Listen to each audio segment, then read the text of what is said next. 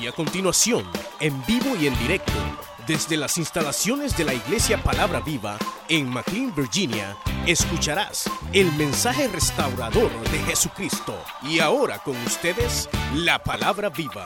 Amén, ¿lo tiene? Versículo 1 dice la palabra del Señor. Pero los hijos de Israel cometieron una prevaricación en cuanto al anatema, porque Acán, hijo de Carmí, hijo de Sadi, hijo de Sera, de la tribu de Judá, tomó del anatema. Y la ira de Jehová se encendió contra los hijos de Israel.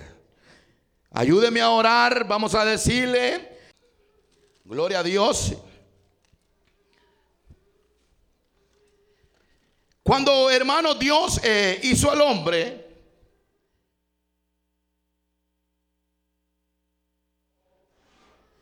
Porque Dios, hermano, es un Dios perfecto. Y Dios, hermanos, le dio eh, las instrucciones al hombre en el huerto del Edén. Lo que tenía, hermanos, que hacer y lo que no tenía que hacer. El hombre, hermanos, desobedeció a Dios y pecó contra Dios. Y el plan de Dios, hermanos, se dio aparentemente interrumpido por el pecado. El hombre, hermanos, le dio la espalda a Dios por lo que hizo. Pero Dios, hermanos, tenía dos alternativas. Cuando el hombre pecó, Dios tenía dos alternativas. Porque el hombre entró al gobierno de Satanás, es decir, al territorio de Satanás. Y Dios podía hacer dos cosas podía destruir al diablo, pero si destruía al diablo, el hombre ya estaba bajo el señorío del enemigo. ¿Por qué le digo? Porque Satanás, hermanos, ha venido para matar, hurtar y destruir la vida del hombre. Y entonces, cuando el hombre le falla a Dios, Dios, hermanos, tenía que hacer algo. Y Dios, hermanos, la Biblia dice que el Señor, por medio del Espíritu Santo de Dios, entra, hermanos, en el vientre de María. Y del vientre de María nace lo que nosotros conocemos como el Salvador del mundo. Es decir, que el Cristo de la gloria nace, hermanos, del vientre de María y entonces, hermanos, nosotros sabemos cuál fue la intención de Dios. Dios lo hizo para redimirlos, para salvarnos. Porque el hombre había pecado, el hombre le había desobedecido a Dios. Y el pecado, hermanos, es, hermanos, infringir la ley. El pecado es darle la espalda a Dios. El pecado es yo hago lo que yo quiero en mi vida. Y desde ese momento, hermanos, el hombre se ve afectado en el huerto del Edén por la caída. Y Adán y Eva, hermanos, ya habían fallado, ya habían quedado mal con Dios. Pero hermanos, hasta el día de hoy, siempre el ser humano sigue pecando, pecando, errando y errando contra Dios. El hombre, hermanos, hasta el día de hoy nos seguimos equivocando contra Dios. Seguimos dándole la espalda al Señor. Seguimos, hermanos, siempre haciendo lo que no le agrada a Dios. Seguimos cometiendo pecado. Y cada vez que cometemos pecado, el corazón del hombre se va endureciendo, se va poniendo duro. Hermanos, que se hace insensible a las cosas del Señor. El pecado, hermano, es terrible. El pecado mata, el pecado destruye, el pecado roba el gozo, el pecado te roba la paz, el pecado trae enfermedades, el pecado destruye la vida del hombre, el pecado hace una separación entre Dios y el hombre. El pecado es el que pone la barrera entre Dios y el hombre. Y aunque el hombre quiera acercarse hacia Dios, Si hay pecado, es imposible que se pueda acercar hacia Dios. Pero sabe, es tremenda, tremenda la situación. Porque el pecado trae consecuencias terribles a la vida del hombre. ¿Y qué, ¿Y qué diríamos, hermanos? ¿Qué diríamos de orar? Sí, hermanos, cuando uno, cuando uno ora, usted ha visto la gente cuando ora. Es una gente que le brilla el rostro. Es gente, hermanos, que refleja la gloria, el poder de Dios. Cuando una persona ora, habla con Dios, es una persona, hermanos, que refleja la gloria del Señor. Pero hermanos, pero hay gente que ha dejado de orar. Y cuando la gente deja de orar, poco a poco va perdiendo el brillo de Dios. Poco a poco va perdiendo, hermanos, los privilegios de Dios. Y poco a poco va cayendo, va cayendo. Hasta tal grado que al hombre se le hace imposible salir de la situación que se encuentra. El pecado es terrible. La Biblia dice el que cubre sus pecados, dice la Biblia, no prosperará jamás. Pero la Biblia dice también, más el que los confiesa alcanzará misericordia. El confesar los pecados delante de Dios alcanza misericordia de parte de Dios. Y prospera. Prospera espiritualmente. Por eso usted va a ver que hay gente que nunca prospera. Hay gente que no pasa de ser lo mismo porque hay cosas ocultas en el corazón. Y cuando hay cosas ocultas en el corazón del ser humano, es imposible que pueda ver la mano de Dios en su vida. Al menos de que nosotros vengamos y confesemos nuestra falta, nuestro pecado. La Biblia dice que el que confiesa sus pecados alcanza misericordia de parte de Dios. Bendito sea el nombre de Dios para siempre. El que los confiesa. La Biblia, hermanos, relata la historia de un hombre llamado llamado Josué. Ya prácticamente Moisés había muerto. Y ahora, ahora Josué era el que iba a estar enfrente del pueblo de Dios. Y viene, viene Dios y le habla. Y le dice, así como yo estuve con Moisés todos los días de su vida, así estaré también contigo. Nadie te podrá hacer fuente.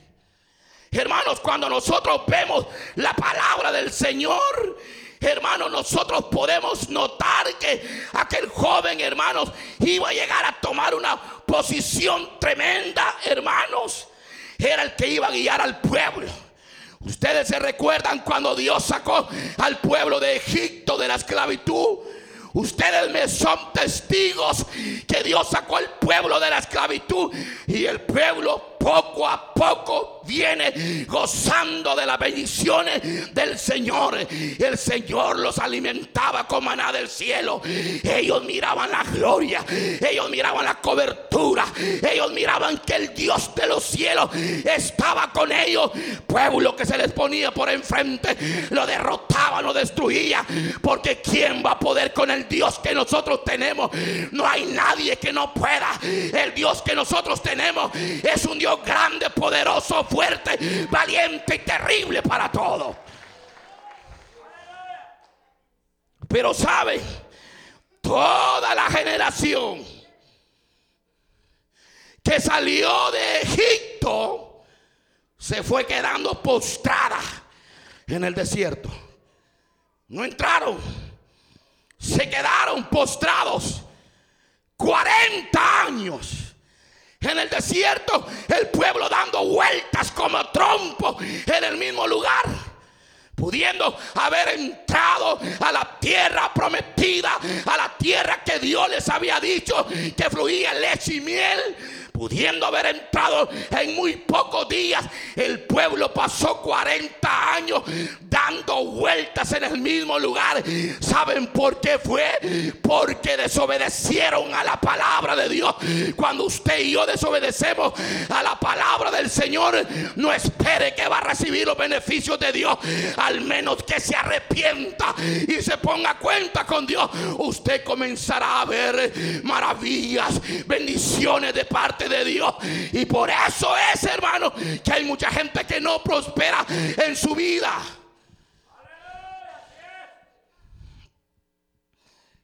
Qué tremendo, hermano. Y Dios le habló a Josué. El Señor le dijo a Josué que circuncidara al pueblo. Era la primera vez que Josué iba a circuncidar al pueblo. Ya el pueblo ya había sido circuncidado la primera vez, pero ahora a Josué le tocaba hacerlo. Ya eran dos veces que el pueblo iba a ser circuncidado allá en Gilgal, dice la palabra de Dios. Y entonces, hermanos, nosotros notamos, hermanos, la palabra de Dios, hermanos, que este hombre era alguien que obedecía, era alguien que le creía a Dios, era alguien que mantenía la mirada puesta en el Hijo del Dios que hizo los cielos y la tierra.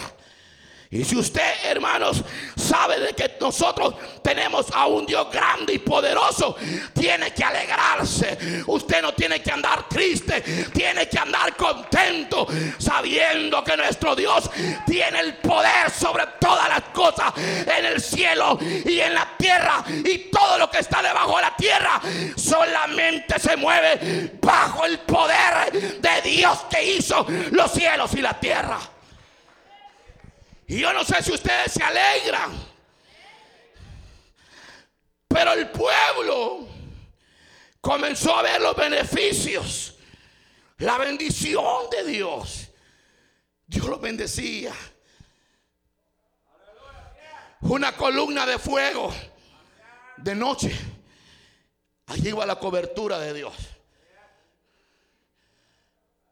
En el día, una nube para que el sol no los quemara.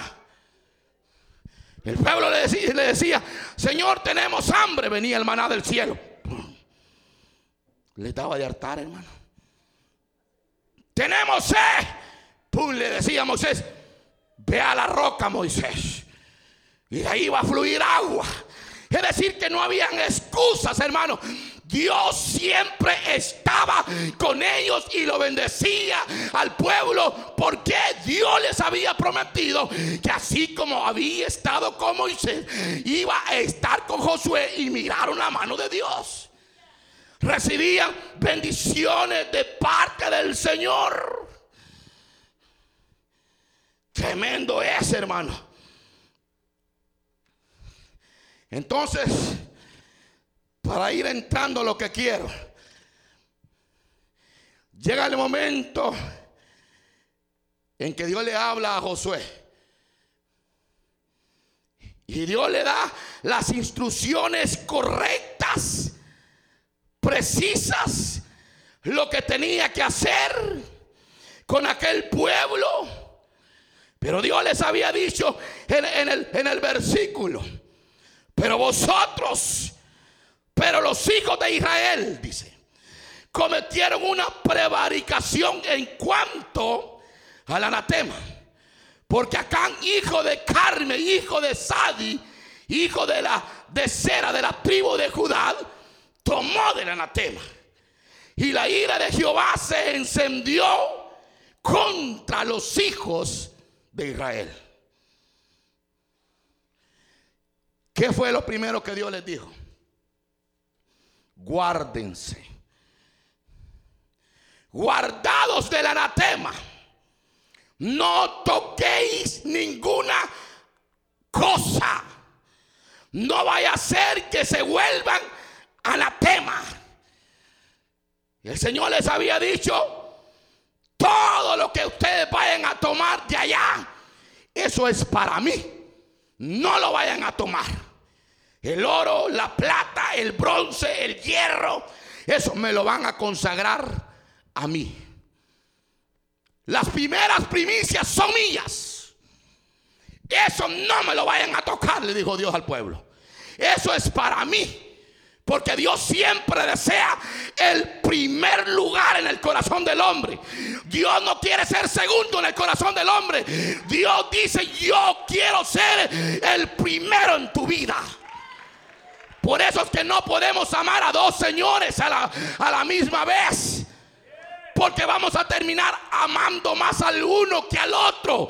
Mejor amemos, hermano, a nuestro Dios Jehová de los ejércitos. Que Él es bueno, que Él es amor, que Él es paz, que Él es misericordia, que Él es digno de toda honra y alabanza Él. Tenemos que darle la gloria. Todo lo que, lo que logren ahí es para mí. No lo toque. Dios les advirtió, vayan a la batalla. Yo voy a estar con ustedes. Van a conquistar. Van a ir a pelear contra Jericó.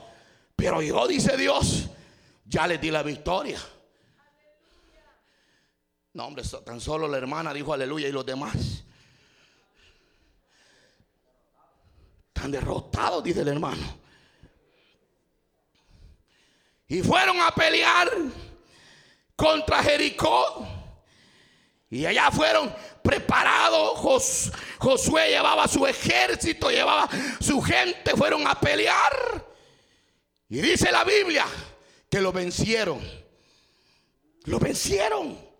Dice la Biblia que cuando Josué llega con el pueblo, dice que venció a la de Jericó y tomó la ciudad de Jericó había tomado la ciudad de Jericó porque Dios les había dicho que Él ya les había dado a Jericó en sus manos. ¿Saben por qué? Porque cuando Dios da la palabra, solamente de creerla y decirle, Señor, yo creo por tu palabra que tú lo harás, Señor, y Dios lo hace. Pelearon contra Jericó conquistaron a Jericó, se cayeron los muros, tomaron posición.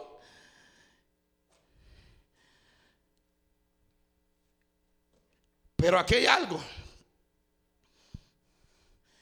Porque tenían que ir a una segunda conquista. Óigame bien. Y yo quiero dar lo que Dios me dio.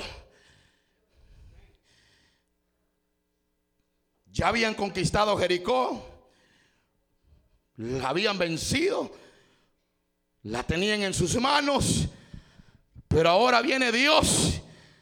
Y le dice a Josué, prepara a la gente, porque hay una segunda batalla que vas a ir a pelear, y es contra Jai. Y dice que Josué, Josué lo que hizo, vio la tierra, Vio que el pueblecito, la ciudad, era pequeña. Dijo el nombre. Esto no van a hacer nada para nosotros. Entonces yo, Dios dijo, Josué, no voy a arriesgar toda mi gente. Voy a mandar a unos poquitos que vayan. Vayan a pelear. Mandó la gente a pelear contra Ay. ¿Y qué creen ustedes? Cuando va, cuando va la gente a pelear contra Jai, ¿saben, ¿saben qué sucede? ¿Saben? Una ciudad pequeña terminó venciéndolos. Mataron varios soldados de los que había mandado Josué. El pueblo de la Biblia dice que el pueblo, el corazón de ellos desfallecía viendo muerte, viendo que su gente la estaban perdiendo. A tal grado que se fueron de regreso mejor para atrás. Y cuando llegan de regreso, Josué se topa con la sorpresa que el pueblo había ido huyendo de Jai. Y entonces viene Josué. Óigame bien. Entonces viene Josué y saben qué es lo que hace. Encarar a Dios. Oh Dios, ¿por qué nos, nos ha pasado esto? ¿Qué van a decir las naciones, los pueblos, las ciudades que tú nos sacaste de Egipto para que viniéramos aquí a morir? Porque la gente siempre que está enfrentando algo en la vida, sabe que lo que hace echarle la culpa a Dios. Usted ha visto gente que cuando está enfrentando algo en la vida, lo primero que hace es culpar a los demás. Al que no le ha hecho nada. Hay gente que, hay gente que culpa a Dios, agarra rabia contra Dios por las cosas que le están sucediendo. Pero no es Dios, hermanos. No es Dios. Siempre que vienen cosas malas a la vida del hombre, a la vida del ser humano, es porque hay cosas ocultas en el corazón del hombre que no le agradan a Dios. Y si no las sacamos por afuera, será imposible que podamos ver las bendiciones y la mano de Dios sobre nuestra vida, al menos de que saquemos todo lo que nos sirve y lo confesemos delante de Dios. Miraremos la mano de Dios a favor nuestro. Encaró a Dios.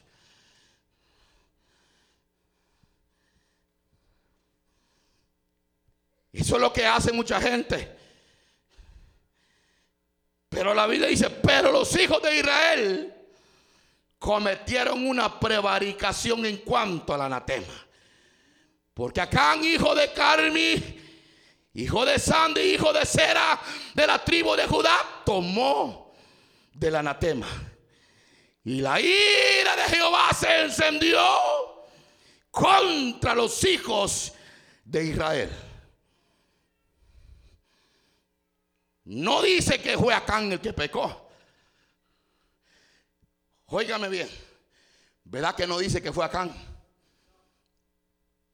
Pero los hijos de Israel, dice, Dice, pero el pueblo, fue el pueblo, fue el pueblo que le había fallado al Señor. Pero los hijos de Israel cometieron una prevaricación en cuanto al anatema. ¿Por qué? Habían tomado lo que no les pertenecía. Eso era santo, eso era, eso era para Dios. El primer botín tenía que ser consagrado para Dios y el pueblo no hizo lo que Dios les dijo que hiciera.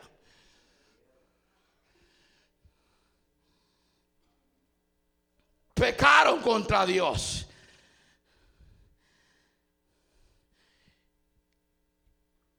El mensaje mío en esta tarde yo no traigo mensaje de esos mensajes que se les predica de amor y paz y tranquilo. Yo traigo un mensaje hoy para tu conciencia. Traigo un mensaje para tu alma. Un mensaje para que si tú has andado torcido delante de Dios, es para que te endereces hoy y mires hacia arriba de que Dios viene por alguien que se guarda, se santifica y se mantiene para Él. Yo traigo un mensaje para tu alma hoy. Para tu espíritu hoy.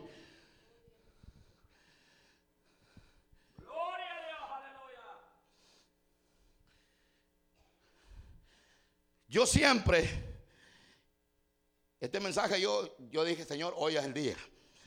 Y ya lo, voy a, lo expliqué en un día. Yo siempre saben qué es lo que hago. Cuando el carro mío me comienza a hacer así, está desaniliado, va. ¿Saben qué es lo que hago yo? Lo llevo al taller para que lo alinee. Así que usted está hoy en esta tarde en el taller de Dios. Que se han dado caminando así medio torcido. Dios te va a enderezar hoy y te va a decir que camine recto, viendo el blanco perfecto que es Cristo. Iglesia, pueblo de Dios, es hora de despertar. Es hora de mantenernos puros delante de Dios. Porque el Hijo de Dios ya muy pronto va a venir por su iglesia.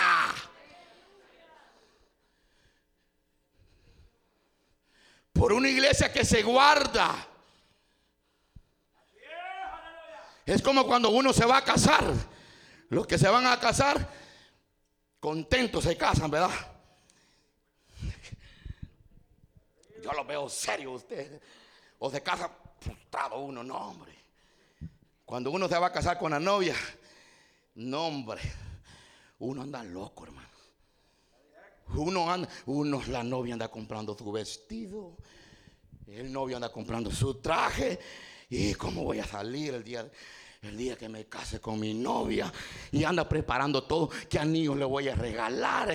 Y esto y lo otro. Y uno se casa con aquella alegría que va a conocer a la novia.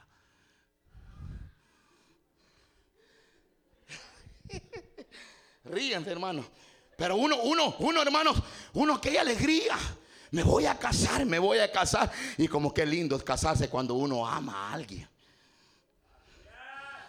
Cuando uno está enamorado de la pareja, hermano, uno se casa un hombre, nombre, hasta de alfombra se pone uno para que la, la, esposa que va a ser de uno camine sobre uno y uno, ay, uno la ve tan chula, tan hermosa. Mire cuánto más, hermano, la iglesia de Cristo tiene que estar hermosa, tiene que estar santa, tiene que estar pura, porque aquel día que suene la trompeta, los que son comprados a precio de sangre, volaremos hacia la patria celestial. No vamos, no vamos. Nosotros no somos de esta tierra. Estamos pasajeros en esta tierra. Muy pronto sonará la trompeta y nos vamos con el Rey de Reyes. Esa es la esperanza que hay para la iglesia de Cristo. Aleluya.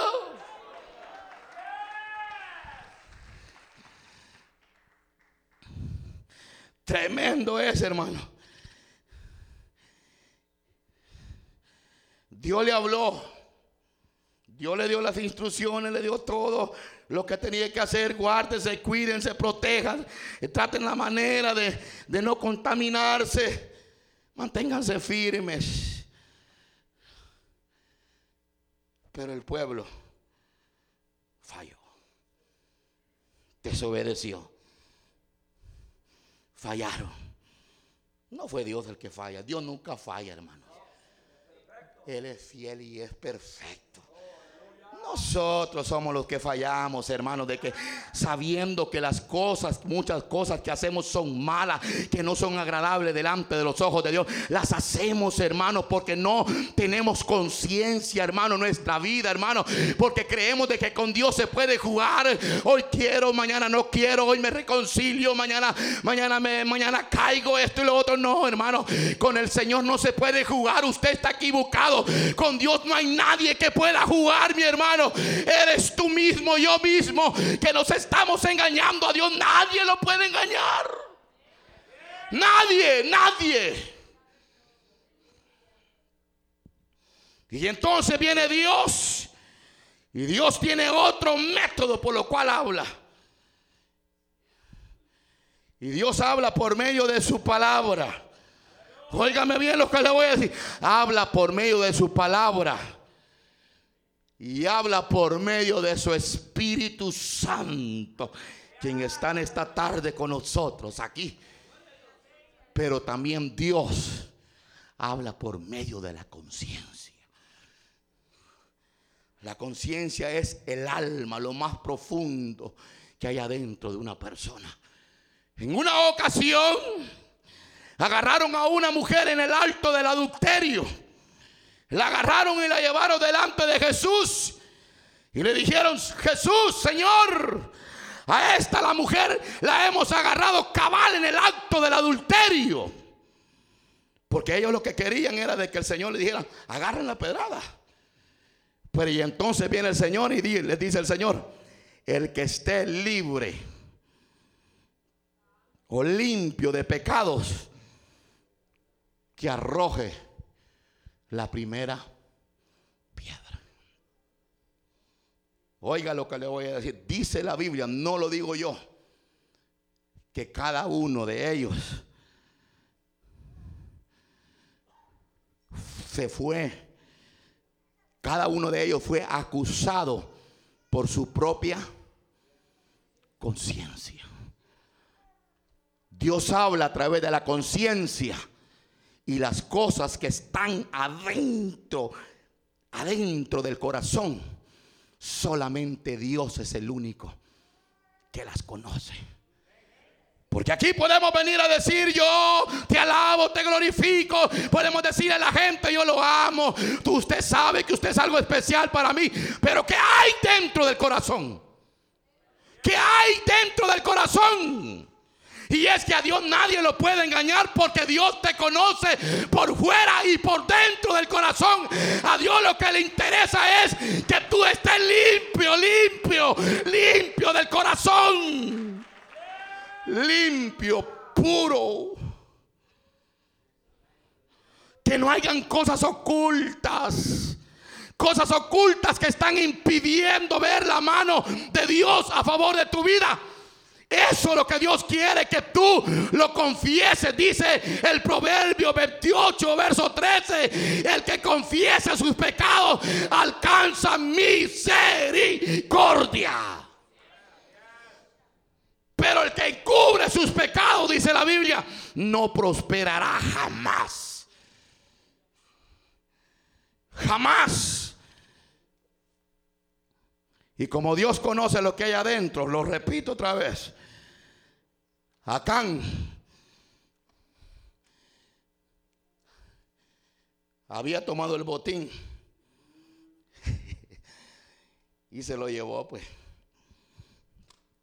Con lo del Señor nunca se vayan a meter, hermanos.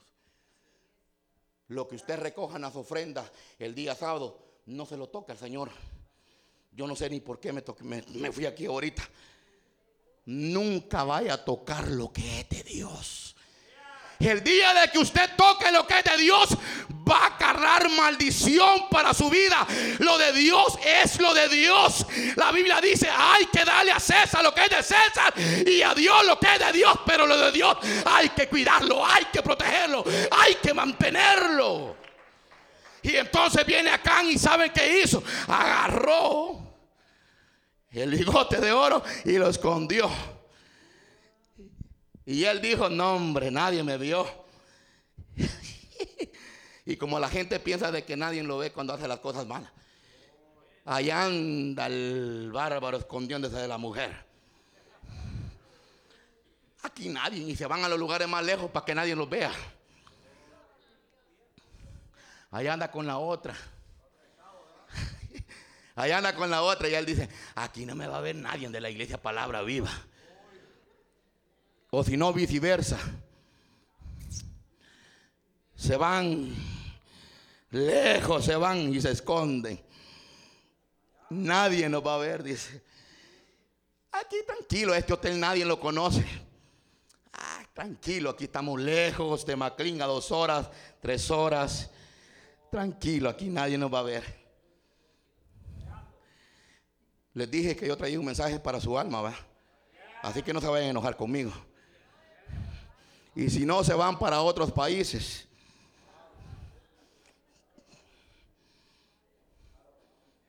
A mí esto Dios me dijo que lo hablara. Tranquilo, aquí nadie me va a ver, tranquilo. Todo está bien, allá le va dando rienda suelta al pecado, se divierte, juega, le da con todo y piensa que nadie lo está viendo. Mire, le voy a decir algo, usted podrá esconderse de su padre, de su madre, de su esposo, de su esposa, pero del ojo de Jehová no hay nadie que se esconda. Hasta el día de hoy no hay ninguna persona que se esconda de los ojos de Jehová. Nadie.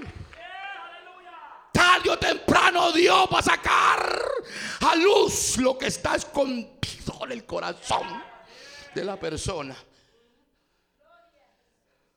Pero la Biblia dice, vuelvo y repito en el Proverbios, pero el que confiesa sus pecados alcanzará misericordia. Porque Jonás dijo, no hombre, me voy para Tarsi. Compro el boleto, me voy en, el barco y ella se va. Según él que había ahí. Aquí no me va a ver Dios, dijo. Y hay gente que se esconde del Señor y aquí no me va a ver. Si usted se va para lo profundo de la tierra, ahí está Él. Si se va para arriba, allá está Él. Donde usted vaya y donde yo vaya. Ya no se esconda de Dios. ¿De qué rato Dios lo andó buscando? Quizás le fallaste al Señor y Dios te anda buscando. Y usted todo está tranquilo. Y como uno aparentemente todo está bien. Así, tranquilo, uno dice, peque, dice, yo me siento bien. Ando feliz, ando contento. Y nadie se dio cuenta. Pero dentro de tu corazón hay una conciencia que te anda haciendo por dentro. Arrepentite, arrepentite, arrepentite. Yo no sé si usted se ha dado cuenta que siempre que uno se va a dormir en las noches, uno se recuerda de todo lo que hizo durante todo el día.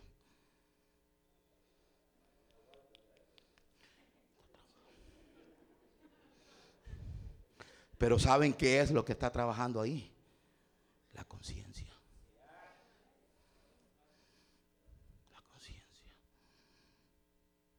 Del ojo de Dios no podemos. Acán dijo, ya estuvo. Pero y entonces viene Josué y le dice, Señor, ¿por qué no sucedió esto? Pues. Y viene Dios le dice, hay un malvado en medio del pueblo que se está robando lo que no es de él. Se está robando lo mío. Y cuando Dios comienza a tratar, hermanos, mire, yo mejor prefiero caer en las manos del hombre, como decía David. No, David decía, mejor prefiero caer en las manos de Dios y no de los hombres. Porque Dios todavía tiene un poquitito misericordia. Mucha misericordia, pero el hombre. Y viene Dios y se termina acá y a los demás. ¿Saben qué es lo que Dios quiere en esta tarde? Yo termino, que los avanzó el tiempo.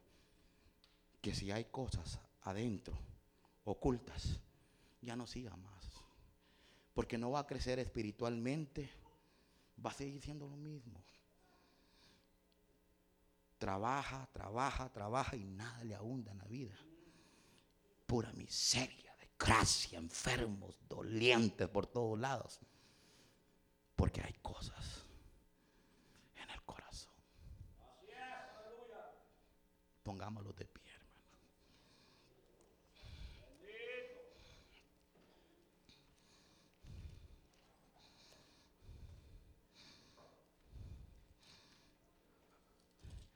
I'm sorry, hermanos.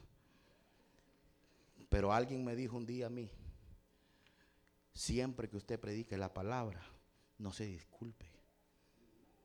Porque es Dios el que está hablando. Porque a más de algunos de los que estamos aquí anda mal delante de Dios. Y yo no estoy acusando a nadie porque yo me engaño.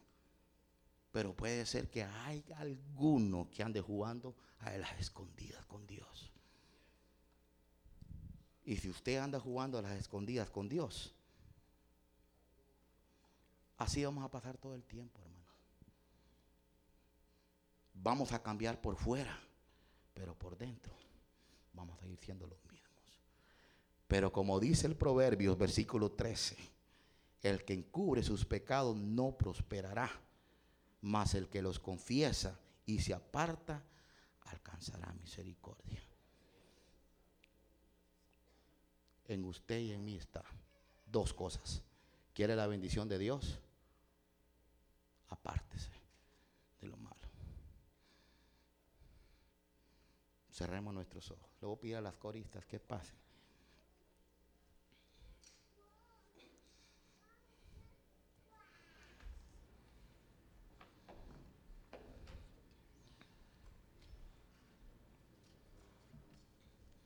Dios es un Dios de misericordia, Él perdona. Usted escuchó el mensaje restaurador de Jesucristo desde las instalaciones de la iglesia Palabra Viva en McLean, Virginia. Si este mensaje ha sido de bendición para su vida y necesita oración, contáctenos al teléfono 571 633 0469 571 633 0469. Que Dios le bendiga.